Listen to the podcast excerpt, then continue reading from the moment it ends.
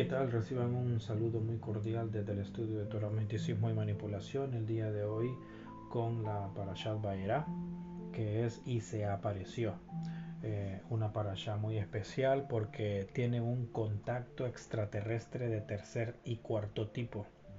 Y lo vamos a ir desglosando poco a poco para que vayan entendiendo porque este estudio de Torah no es un estudio de Torah común y corriente, tradicionalista, eh, rabínico, sinagoga o raíces hebreas o de Biblia, no, es un estudio de Torah, pero con el verdadero significado tal como está escrito, sin filtros, con puntos y comas, porque la Torah es un texto divino bajado del cielo por extraterrestres. Los ángeles son extraterrestres y vamos a estar viendo en esta parasha de esta semana que Hashem se le apareció a Abraham en la planicie de Mamre mientras estaba sentado en la tienda al calor del día, dice la Torá. Pero, ¿qué sucede aquí? Abraham venía de una circuncisión, no solo de él, sino de su hijo Ismael y de toda su congregación.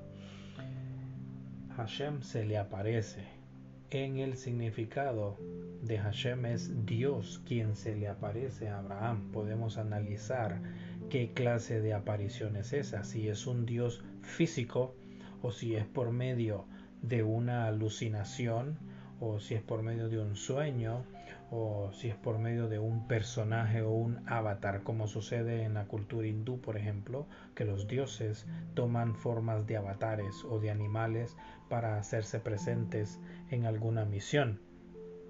En este caso la Torah dice que Hashem se le apareció a Abraham y que Abraham dice sentado alzó la vista y vio. Y entonces aparece en escena tres hombres dice la Torah, tres hombres que estaban parados frente a él. Muchos comentarios respecto a estos tres personajes que son físicos, que son los ángeles, que son el ángel Miguel, Gabriel y Rafael, son seres que no pisaban la tierra, que estaban levitando. Ellos no llegaron a tocar el suelo, como cualquiera de nosotros camina sobre el suelo. Estos tres seres estaban levitando en el suelo y tenían un aspecto de hombre. Valga aclarar también de que el ser humano ya no es imagen y semejanza de Dios, porque eso murió en el diluvio cuando fue destruida toda esa generación de Adán, Eva y Caín.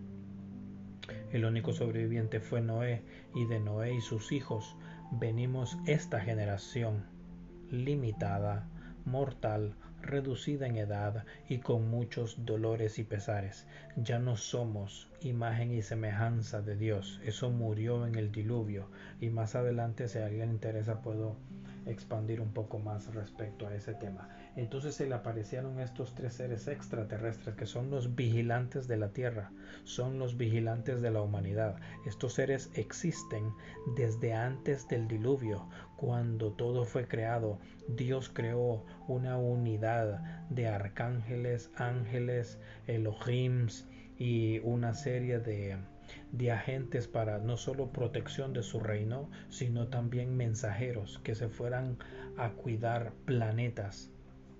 En este caso, Miguel, Gabriel y Rafael como Uziel y los caídos, que ahí viene Azazel, Lucifer y todo el resto de la comunidad de arcángeles y ángeles que fueron caídos de Berechit 6, fueron creados para el servicio de Dios y protección de la humanidad. Entonces, a la rebelión que se ocasionó después de la tentación de Eva y posterior al evento de Berechit 6 donde los hijos de Dios se unieron con las hijas de los hombres y crearon sus propios hijos y de ahí se hicieron la guerra contra los dioses, Miguel, Gabriel y Rafael fueron los únicos que no em, se pusieron en contra de Dios. Entonces ellos siguieron siendo fieles a Dios y por ende se les encargó la protección y la administración de la tierra, junto con Uziel.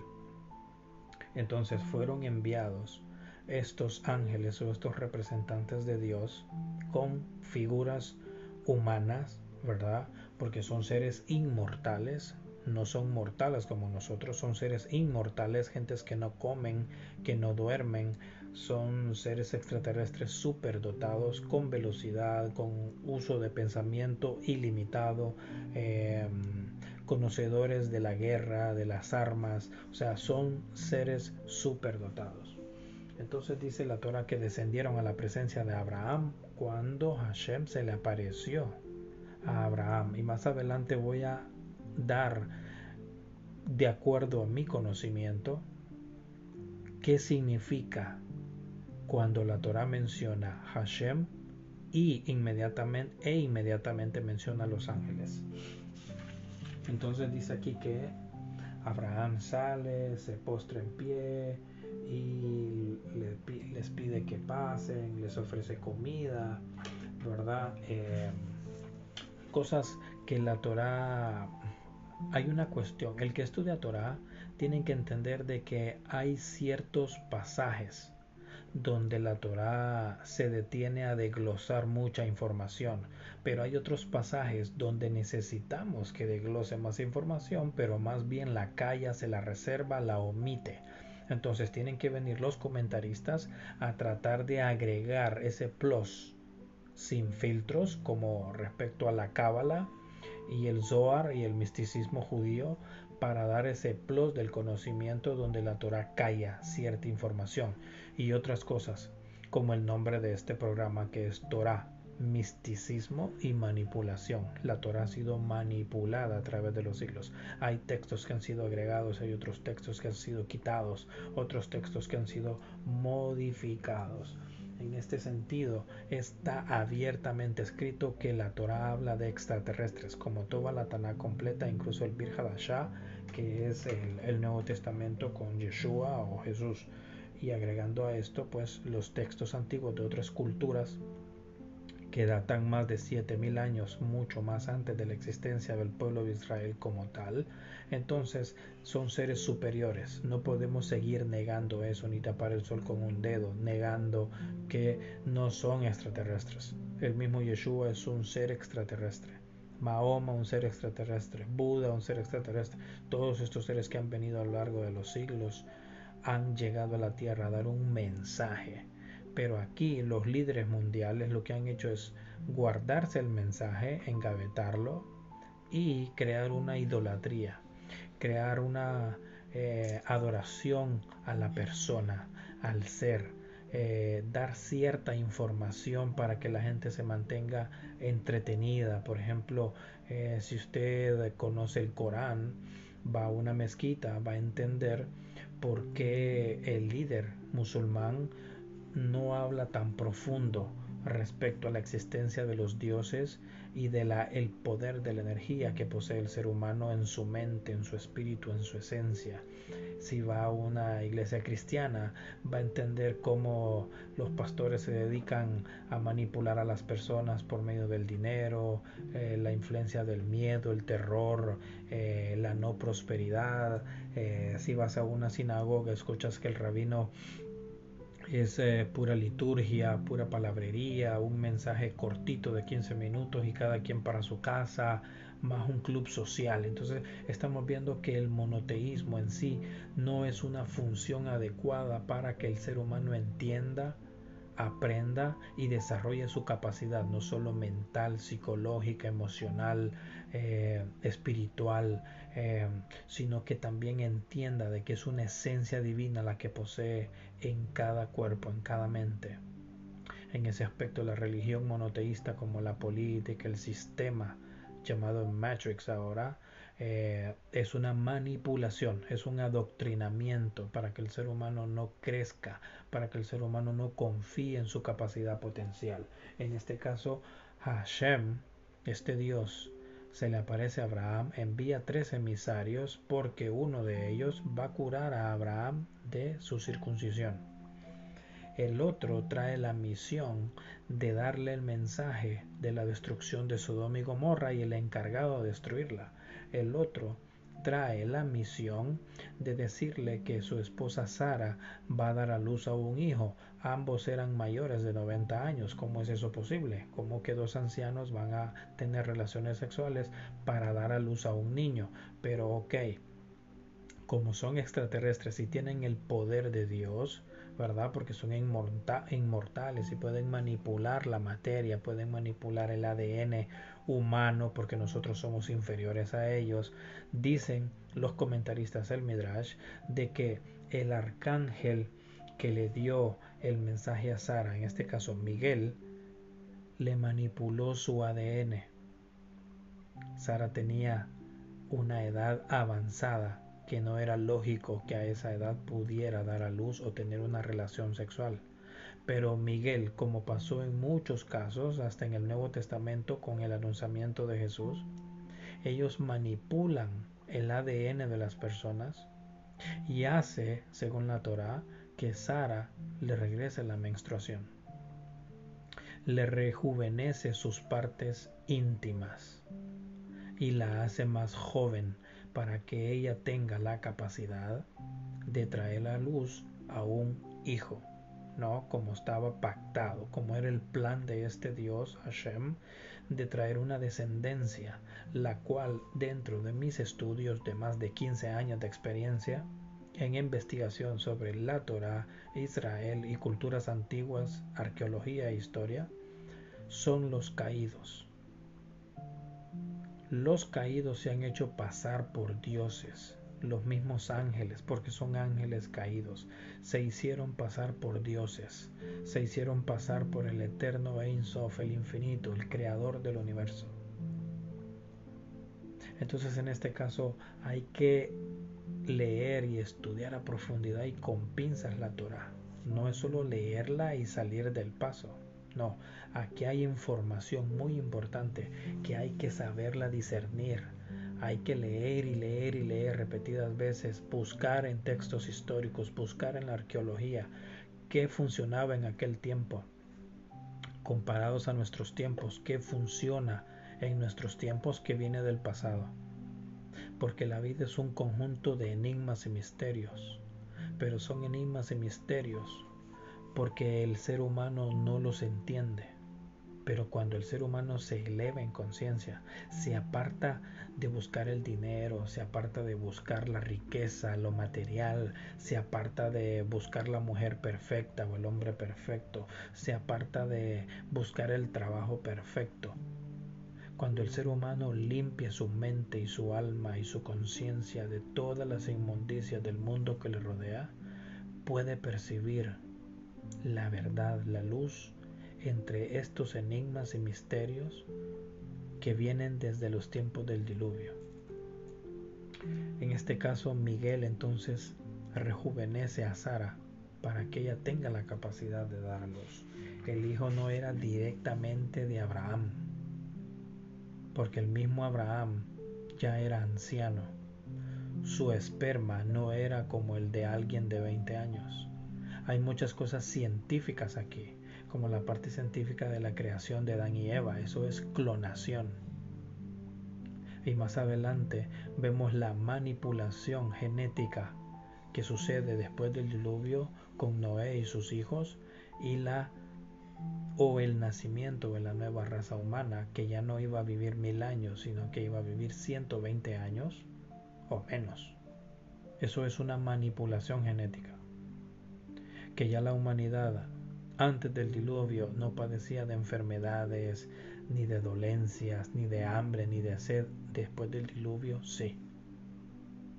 Toda clase de enfermedades, toda clase de dolencias, toda clase de manipulaciones, toda clase de tormentos, dolor, sufrimiento, la muerte, la vida, el nacimiento.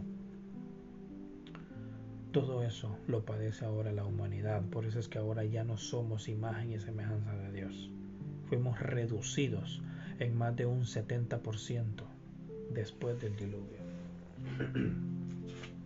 Entonces, Miguel le dice que Sara va a tener un hijo, le rejuvenece su cuerpo, su parte íntima, eh, le regresa la menstruación y ya está lista para poder dar a luz.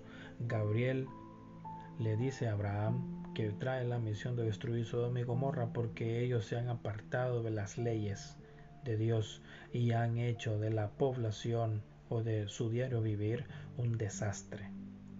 Pero Lot se fue a vivir ahí. ¿Por qué? Porque Sodoma y Gomorra era un territorio donde hay petróleo, donde hay oro, donde hay plata. Si no vemos cómo Estados Unidos ha ido a invadir junto con los aliados todo lo que era el reino de Sumeria, Irak, eh, Irán, que era Persia, Kuwait, Qatar, todas esas zonas de África donde hay diamantes, perlas preciosas, oro, petróleo, crudo, gas. Es, es un territorio minado de gran riqueza. Por ende, Abraham le dijo a Ismael y a su mujer Agar, palabra de Dios, de que iban a ser bendecidos también e iban a ser prosperados. Entonces todo ese territorio de Medio Oriente y África le fue dado a Ismael. Y la guerra que hubo de Sodoma y Gomorra contra el norte era para proteger esas tuberías, esos acueductos de petróleo y crudo. Entonces estos querían destruir Sodoma y Gomorra aduciendo de que ahí había perversión y puede que sí haya habido perversión, pero eso tenía otra idea, otra táctica, que era apoderarse del petróleo que estaba ahí. Es como lo de el, el 9-11. Estados Unidos con el presidente Bush inventó de que Saddam Hussein tenía armas de destrucción masiva. Hizo un autoatentado a las Torres Gemelas, sin importarle el daño colateral que le iba a ocasionar a la mente de los ciudadanos norteamericanos y poco tiempo después se fue a meter a Afganistán a querer sacar a su amigo colaborador, ex agente de la CIA y amigo de George Bush padres, Osama Bin Laden. Ellos crearon el grupo de los talibanes para crear todo este terrorismo para amedrentar al mundo. De ahí brincaron a Irak y destruyeron toda la arqueología sumeria antigua, babilónica, ¿Para qué? Para apoderarse de esos pozos petroleros de los que habla Sodoma y Gomorra en la paracha anterior.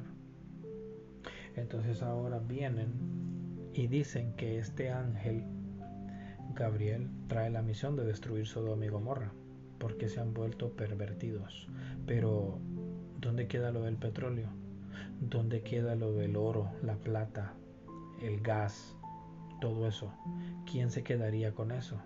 ¿O es que le estaban limpiando el paso al pueblo de Israel para que se adueñara de todo eso en un futuro? ¿O realmente a raíz de la guerra que tuvo Sodoma Gomorra con los reinos del norte por, ese crudo, por ese petróleo, por esa riqueza del, del sur, del, del Tigres y el Éufrates, era para evitar que lo saquearan, era eh, para evitar que destruyeran el planeta como lo han hecho ahora desde que existe la industria, han saqueado todo yacimiento, yacimiento petrolífero alrededor del mundo, quitándole la sangre al planeta, destruyendo su interior. Es como que el cuerpo humano le saquen toda la sangre y se seca. Por eso la tierra se seca, porque el petróleo, el crudo, el gas y todos estos minerales es la sangre, es su corazón, es lo que le da vida al planeta y por eso se han inventado lo del cambio climático, lo del fenómeno del niño, lo del fenómeno de la niña, le buscan excusas a los tornados, a los huracanes, a los terremotos, a los maremotos. Todo eso es porque la Tierra se está defendiendo del saqueo que le están haciendo internamente.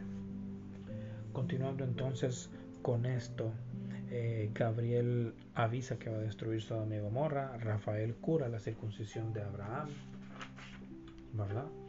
Entonces empieza un diálogo entre Dios y Abraham respecto a la destrucción de Sodoma y Gomorra. Abraham quiere intervenir para que no se destruya Sodoma y Gomorra y comienzan a hablar sobre si hay justos.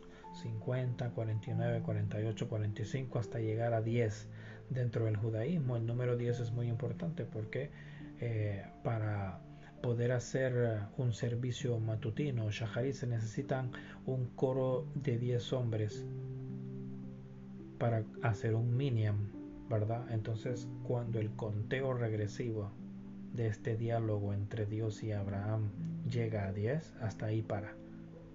Ya no puede seguir a 9, 8, 7, 1, no. Es, es algo simbólico, ¿no? Entonces no hay motivo ni razón para poder salvar la destrucción de Sodoma y Gomorra. Eh, respecto a la circuncisión, quería aclarar que dentro del judaísmo es muy importante la circuncisión, es prácticamente obligatoria. A los ocho días de nacido, un varón judío tiene que ser circuncidado.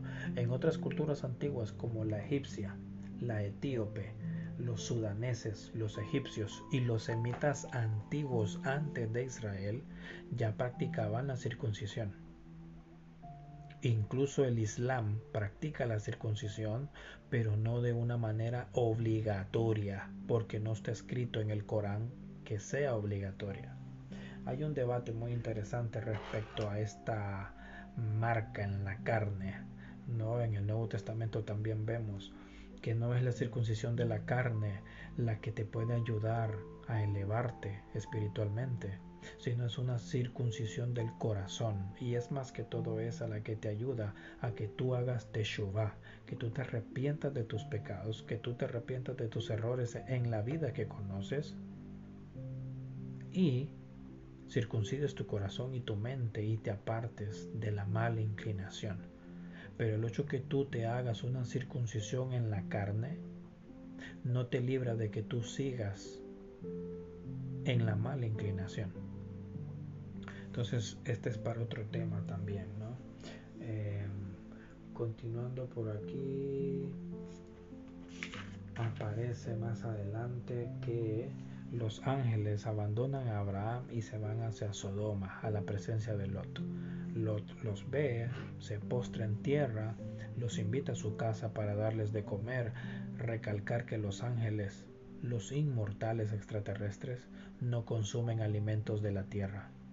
Hay muchas teorías, incluso en la Torá, más adelante cuando empezamos a ver lo de los sacrificios, que dicen de que estos sacrificios de animales y de seres humanos en la antigüedad eran agradables a Dios. No, a Dios no le agradan los sacrificios de animales ni le agradan los sacrificios humanos. ¿Por qué? Porque eso no es bueno, no es correcto, por eso no existe el templo. Por eso separaron todas las matanzas de animales, por eso separaron todas las matanzas de seres humanos. Incluso aquí en América, con las culturas antiguas, se dice de que ellos practicaban el canibalismo, el asesinato de vírgenes, para dárselas a los dioses. Dentro del Islam se dice de que un musulmán que cumpla con la palabra de Alá, en el paraíso le esperan siete mujeres. Así han engañado y embobado a la humanidad durante siglos con estas teorías monoteístas, con este Dios asesino, criminal, con estos caídos de la serpiente antigua que se han camuflajeado como dioses, usurpando reinados, usurpando puestos para poder implantar su nuevo orden mundial, para poder poner a su rey, a su Mesías, Luciferino, el líder de los caídos, en el trono. Por eso tanta insistencia de reconstruir el tercer templo y revivir los sacrificios pero por eso hay que tener cuidado de quién escuchas. El monoteísmo es falso, el monoteísmo es vano. La persona, yo en lo personal, que soy un sefardí español, que he practicado judaísmo, pero no de la manera en que lo practican tradicionalmente. Me he ido dando cuenta año con año cómo son las cosas. ¿Por qué? Porque estudio investigo, indago, trato de perfeccionar el conocimiento que busco, que encuentro, que analizo, saco una conclusión y eso me hace a mí un mejor humano, más consciente, más despierto, mejor padre, mejor hijo, mejor amigo, mejor ser humano. Voy descubriendo el secreto entre lo místico, lo profano, lo misterioso y lo enigmático Me he liberado de prejuicios, me he liberado de ataduras dogmáticas, de adoctrinamiento por siglos. Llevamos más de 500 años entre la mentira, la división, el odio, la guerra. ¿A causa de qué? A causa del monoteísmo. Y no es que la Torah sea basura. La Torah fue un texto que nos habla de la vergüenza de este pueblo de Israel. Porque no es un pueblo santo, no es un pueblo divino, no es un pueblo justo, son los caídos. Y en el libro de los protocolos de los sabios de Sion, ahí exponen sin ninguna vergüenza sus planes de dominio sobre la humanidad, cómo usan a los cristianos para hacer grande a Israel por medio de las emociones, el amor, el temor, el dolor, el sufrimiento.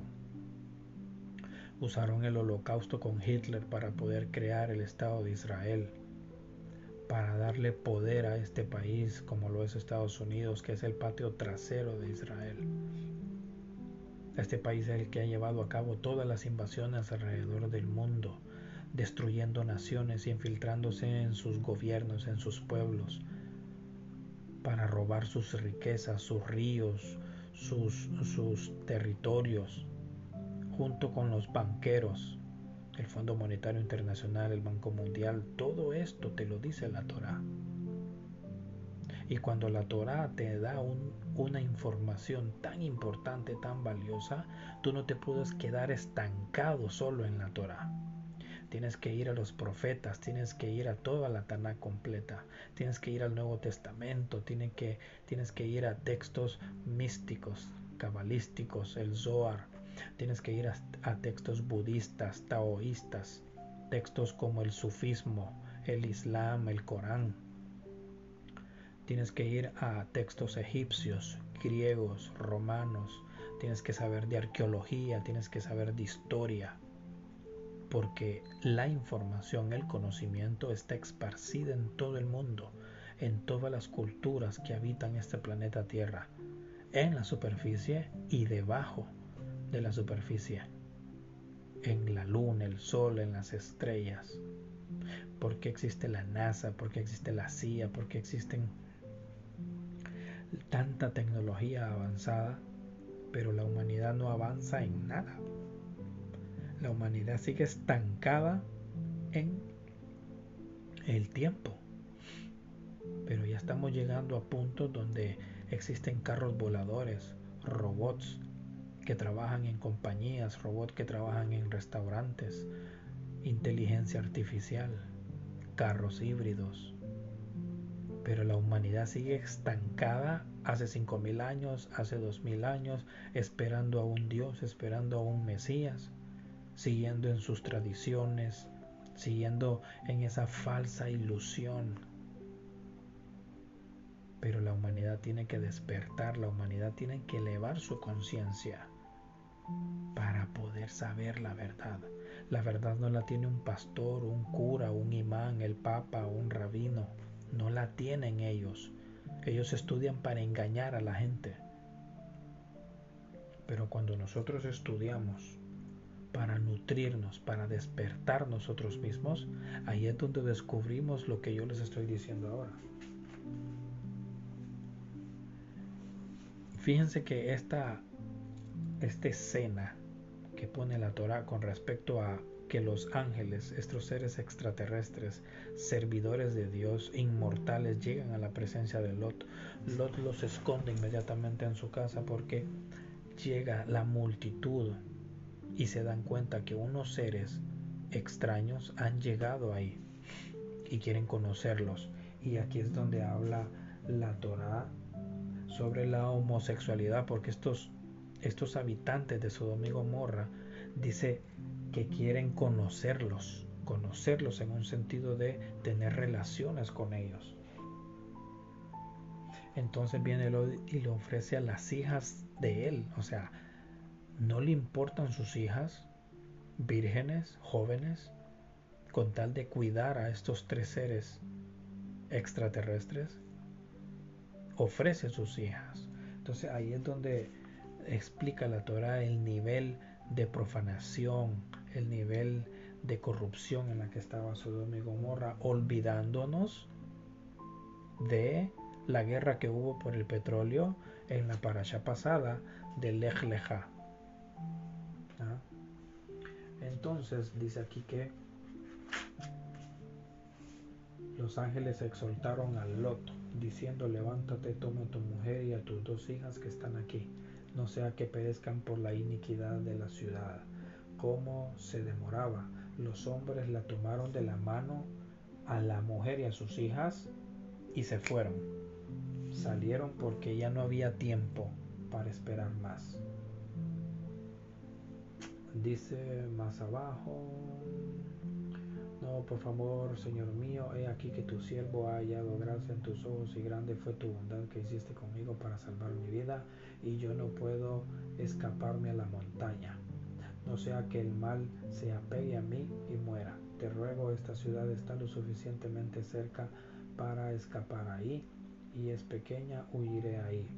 Aquí empiezan en un debate de que los ángeles le dicen que huyan a la montaña de Zoar, a la ciudad de Zoar, donde ya había estado Abraham anteriormente. Entonces, lo interesante aquí es de que Abraham y Lot conocen a estos seres. Se relacionan con ellos como un padre con un hijo, como con el vecino, como con un amigo. O sea, la primera vez que los menciona la Torá y se ve una comunicación tranquila, relajada. Oye, ¿tú quién eres? ¿Qué haces aquí? ¿De dónde vienes? Eh, y esa preguntadera cuando uno no conoce a alguien. Pero aquí hay una relación ya de muchos años entre estos seres extraterrestres y Abraham y Lot. A tal grado de que Lot los protege poniendo a sus hijas como escudo.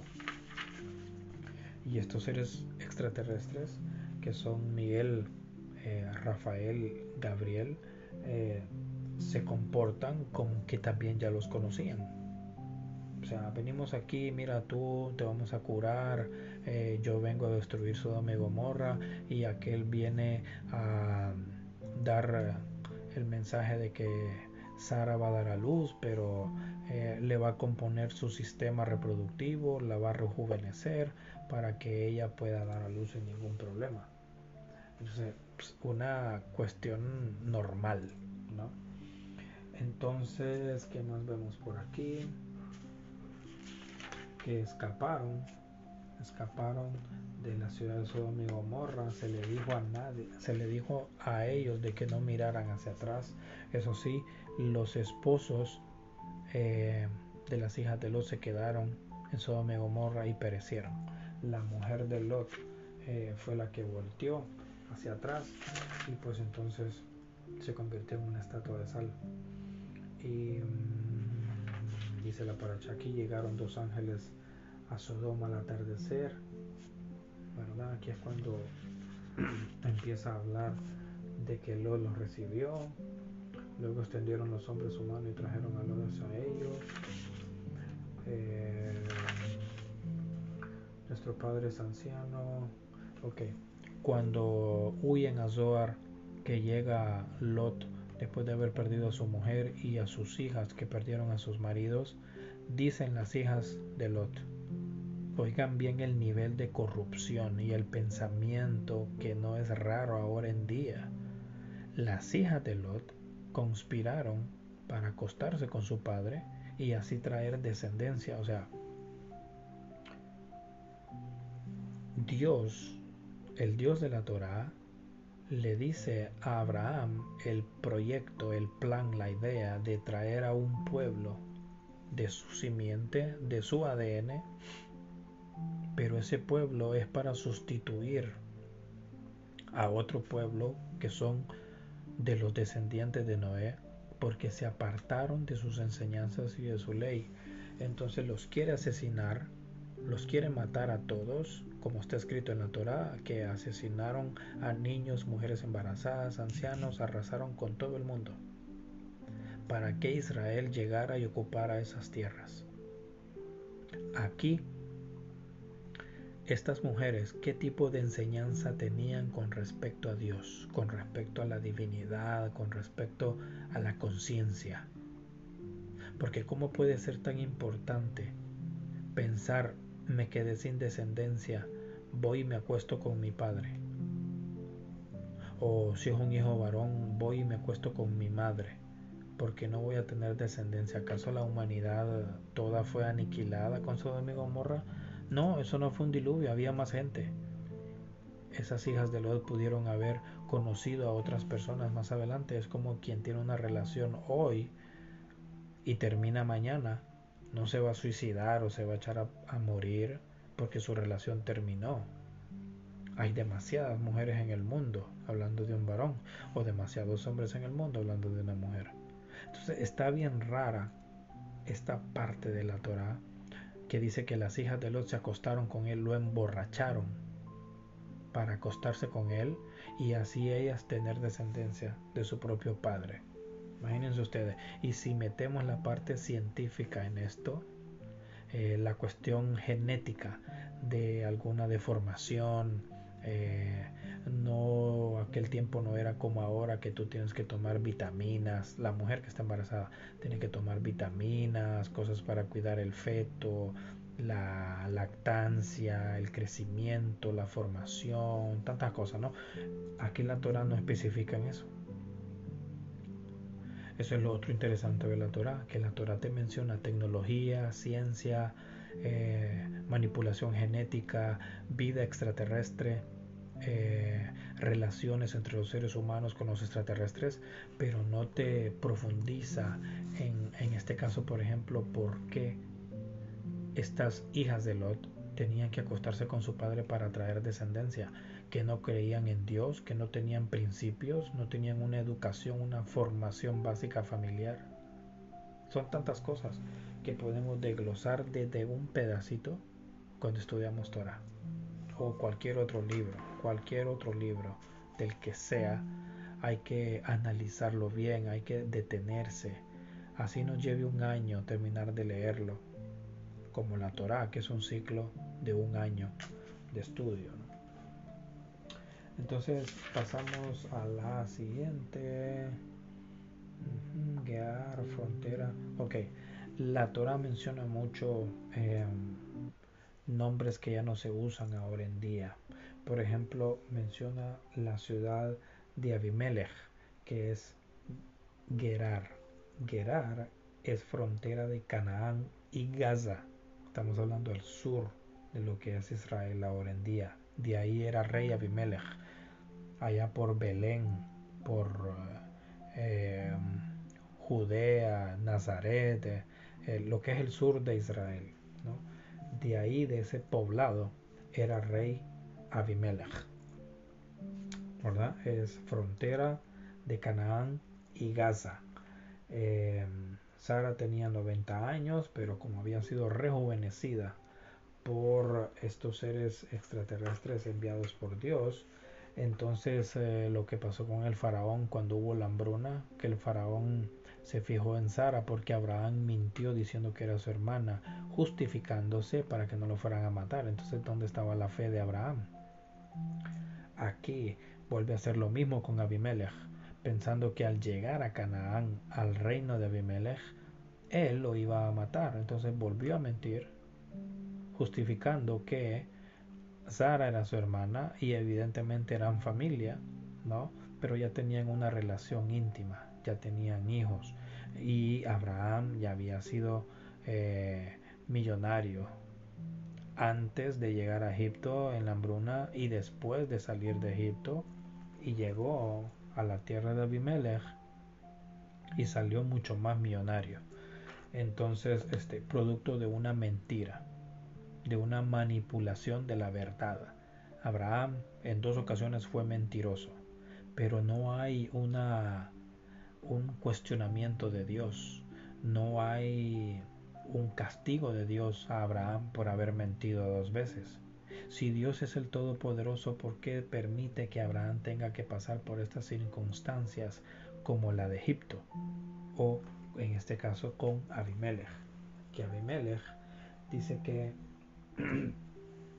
después de lo que pasó con Sodoma y Gomorra, Abraham se trasladó de ahí a la región del sur y se asentó en Kadesh y Shur y habitó en Gerar, que es Canaán y Gaza, ¿no? Al sur. Y dice que tomó a Sara y vino Dios a Abimelech, no dice Hashem, no dice Adonai, no dice Elohim, dice Dios. Se le apareció a Abimelech en un sueño nocturno y le dijo, he aquí que estás a punto de morir a causa de la mujer que has tomado. Además es una mujer casada. ¿Qué culpa tiene Abimelech de haber hecho lo que hizo y lo que iba a hacer viendo una mujer muy joven con un anciano? O sea, Abraham no fue rejuvenecido, Sara fue rejuvenecida, tenía una apariencia física mucho mejor que Abraham. Y aún así Abraham volvió a decir que era su hermana, o sea, podría ser su hija más bien. No. Entonces se le aparece Dios, no dice Hashem. Cuando menciona Hashem es cuando se le aparece a Abraham. Pero aquí dice que Dios. Y luego hay que leer entre líneas que cuando dice Hashem y seguidamente dice los malachim o los ángeles, puede estar hablando de las mismas personas porque está claro en el Midrash y el Zohar que en la antigüedad se adoraban a los ángeles.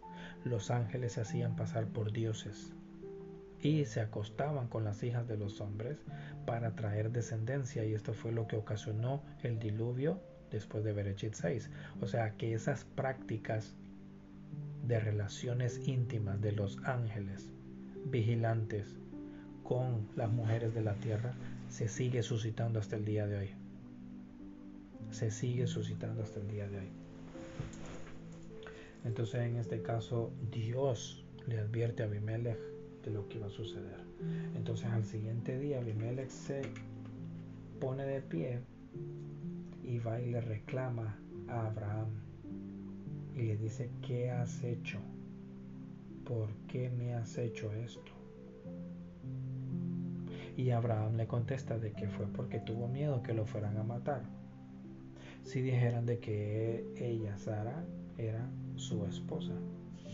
O sea, ¿para qué mentir? ¿Para qué mentir? Entonces, el el judaísmo rabínico desde la antigüedad ha venido justificando las mañas de Israel. Los rabinos justifican las mañas de Israel, las malas costumbres, el mal actuar de Israel lo justifican en las sinagogas ciertos cabalistas eh, paganos que ofrecen enseñanzas por dinero eh, personas que hacen tours a Israel. Toda esta gente lo que va buscando es quedar bien con el Estado de Israel, el gobierno de Israel, quedar bien con el dinero, quedar bien con la fama. No son seres eh, conscientes de que lo que están haciendo es malo para las personas que lo siguen.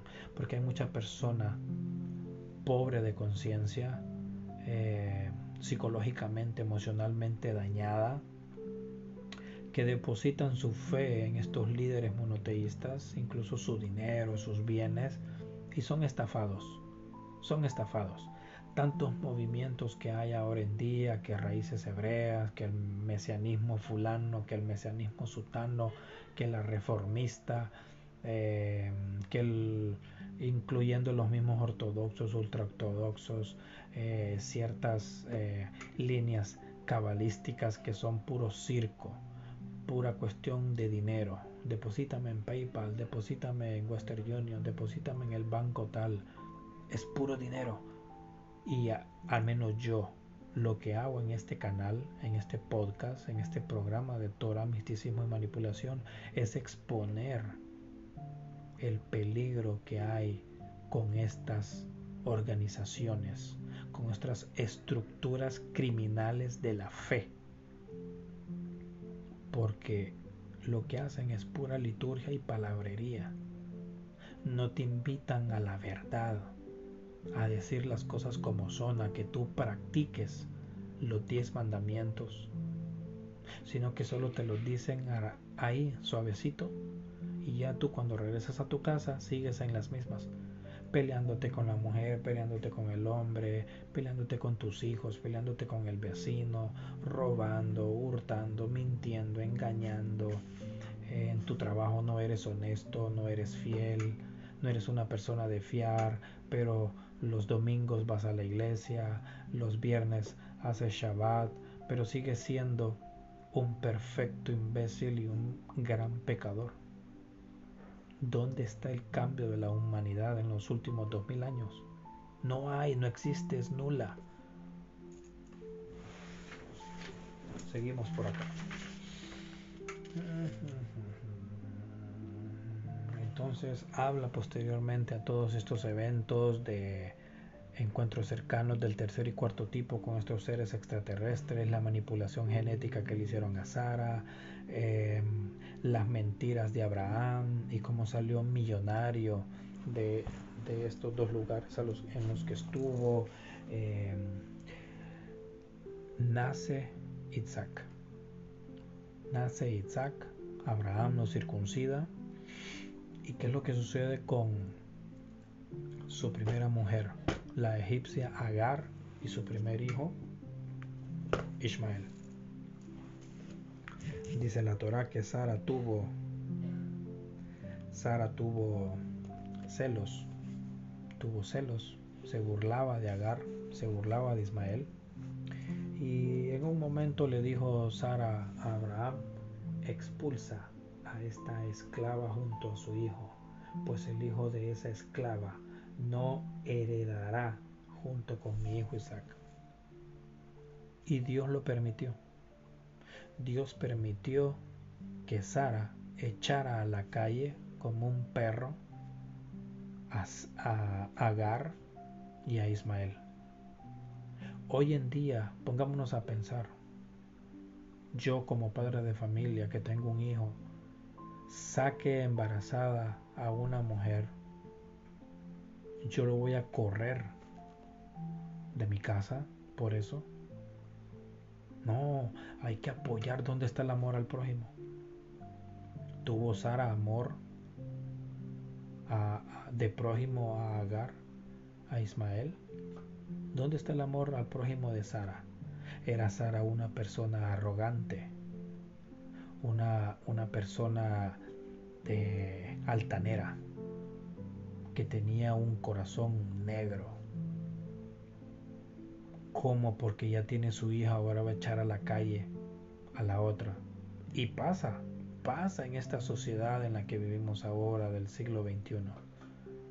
Que las echan a la calle, sea el padre que corra a sus hijos, o sea entre hermanos, o sea lo que sea, la relación que sea. Como dice el dicho, el muerto los tres días apesta son las cosas que hay que ver de las injusticias que la Torah nos enseña. No es que la Torah sea mala, no es que la Torah sea basura. La Torah nos está dando un mensaje. El mensaje es de que así como fue en el pasado, sigue siendo en el presente y si no corregimos el presente y seguimos atados al pasado, vamos a tener sufrimiento en el futuro. Esa es la raíz el propósito de que yo me tome de mi tiempo para compartir más de 15 años de estudio, más de 1500 libros estudiados, más de 1500 páginas de internet desde que existe el internet, desde que existe Google, desde que existe YouTube, desde que creé mi primera página de Facebook, desde que creé este sistema de podcast para transmitir mis investigaciones, mi conocimiento. Yo, yo no gano nada con tomar parte de mi tiempo que lo puedo ocupar en otras cosas para tratar de abrirle el pensamiento a las personas que escuchan mis podcasts, a las personas que más adelante van a empezar a ver mis videos en YouTube explicando con punto y forma las cosas como son desde la creación hasta el día de hoy. Este estudio de Torah no es un estudio de Torah cualquiera. Yo le pongo nombre y apellido a las cosas. y no oculto nada, porque es el conocimiento que he recibido en más de 15 años He navegado en sociedades secretas, he navegado en la Iglesia Católica y su historia, he navegado en la Iglesia Evangélica en su historia, he navegado en el Islam en su historia, he navegado en el budismo, en el taoísmo, en el chamanismo. Nadie me puede venir a contar nada, porque yo ya lo viví, ya lo experimenté y ahora me toca compartirlo para que otras personas hagan lo mismo que yo. No les estoy diciendo que me crean, sino que vayan y busquen también ustedes mismos, porque el problema del ser humano es que ha sido dependiente dependiente de los políticos, dependiente del sistema, dependiente del pastor, del rabino, del imán, del papa, dependiente de los bancos, dependiente de un empleo, dependientes de un préstamo. Hacia, ahí nos han llevado, nos han arrastrado, nos han, nos han perjudicado, nos han manipulado, nos han destruido el pensamiento. Porque hemos dejado que ellos piensen por nosotros. Pero por eso se habla del despertar de la conciencia. Porque quien despierta su conciencia, su yo dormido interno, se da cuenta de la verdad. Y así como fue con los profetas, así como fue con Abraham, así como fue con José, así como fue con Moisés, tuvieron el conocimiento de todo lo infinito. Y saben que no es necesario ir a una sinagoga, que no es necesario ir a una iglesia, que no es necesario ir a un centro, a un edificio nosotros somos la representación infinita del Creador. El conocimiento vive en nosotros. Podemos explotarlo. Nuestra mente posee un nivel de capacidad intelectual increíble pero necesitamos cambiar, necesitamos eliminar malos hábitos, necesitamos eliminar prejuicios, necesitamos valorarnos más, necesitamos amar a nuestros hijos, querer a nuestros hijos, enseñarles a nuestros hijos. Necesitamos mantener relaciones estables, ser honestos, tener honor, tener simpatía, tener empatía, apartarnos de ese odio, de esa división, de esa estupidez, del monoteísmo del sistema. Y de esa manera podemos llegar a ser grandes, porque mientras ellos hablan de unidad, de apoyo, pero eso es entre ellos mismos, la sociedad civil no les interesa, nunca les ha interesado apoyar a la sociedad civil. Ahí están los países gobernados por capitalistas, por derecha, por socialistas, por comunistas, un montón de vagos que esos estudios los llevan para robarles a los ignorantes. El ser humano no necesita políticos, el ser humano no necesita religiones. El ser humano se necesita a sí mismo elevarse en conciencia, despertar a la verdad. Eso es lo único que le tiene que importar al ser humano, no meterse en problemas, no hacerse víctima, no ser dependiente. El día que el ser humano entienda eso, va a ser libre. Libre como lo fue Agar e Ismael que salieron de ese lugar tóxico donde esta mujer Sara los echó a la calle.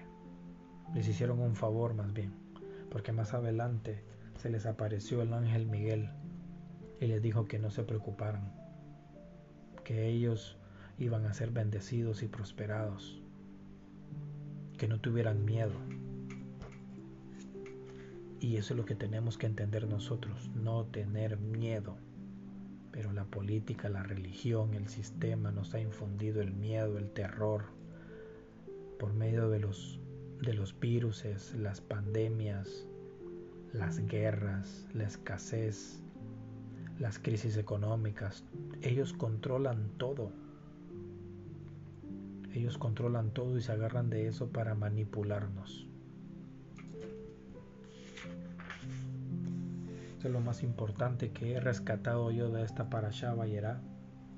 El contacto extraterrestre, la manipulación genética, la mentira, el engaño de Abraham y Sara, el repudio de Sara contra su ex sirvienta que es Agar. Es lo más importante, porque ya lo demás es palabrería, es teoría. Ya entra de la parte histórica, ¿no? Que uno tiene que buscar dónde quedaban los sitios que menciona la Torah. Eh, al final de la parasha dice que el ángel de Hashem, no menciona nombre, solo dice que el ángel de Hashem se le apareció por segunda vez desde el cielo. Y le dijo, por mí juro la palabra de Hashem, que por haber hecho esto, que no negaste a tu hijo. Y esto nos habla de la Keida o la queda que es el momento en que Dios, dice la Torah, puso a prueba a Abraham y que le pidió que asesinara a su hijo, que se lo entregara en sacrificio. Pero cuando Abraham, que reconoce también lo que son los sacrificios porque venía de Sumeria, ¿no? De donde empezó la vida en el jardín del Edén antes del diluvio, Abraham ya sabía lo que eran sacrificios. Si un ser independientemente eh, divino, sino que malvado, un demonio, un reptiliano le pedía sacrificar a un hijo, para Abraham era normal. Entonces le pide que mate a su hijo, pero aparece ese mismo ángel, ¿no? El mensajero, que es Miguel, y le dice, hey, espera, no lo hagas. Pero le agregan a la Torah, ahora entiendo que eres temeroso de Dios. Como Dios le va a hacer una promesa a alguien y le va a pedir que lo mate. Yo no entiendo la verdad. Es como que yo le diga a mi esposa, mira, si tú me das un hijo, yo voy a ser el hombre más feliz, pero cuando el hijo nazca, yo lo quiero matar. No tiene sentido, eso es de algo psicópata. Es de una solo personas psicópatas pueden pensar y actuar de esa manera. Entonces, en este paso donde Abraham quiere matar a su hijo, al más importante,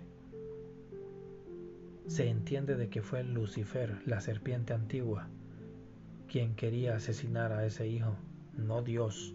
Pero la cuestión es que los dioses que menciona la Torah, muchos son demonios, muchos no son el Dios verdadero. Y hay una confusión entre el creador infinito de la materia y la no materia y los dioses de esta galaxia que están representados en diferentes culturas, que las vemos aquí a nuestro alrededor. Y están los demonios y los caídos.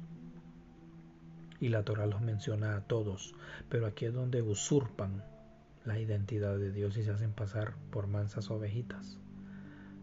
Porque también está en la Torah que compartían terreno con Azazel. Compartían terreno también con el mismo Hasatán entonces hay que estudiar la Torah muy detenidamente.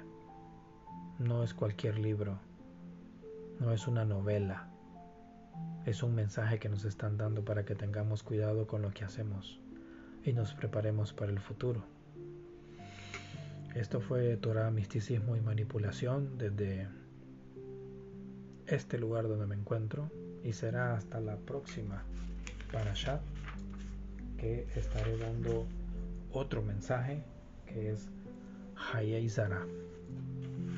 Estaré subiendo más podcasts. Espero les gusten y si tienen alguna pregunta o comentario pueden enviarme a mis redes sociales como Ivankov Benzefardi. Ahí me pueden buscar. Eh, y pues nos vemos hasta la próxima.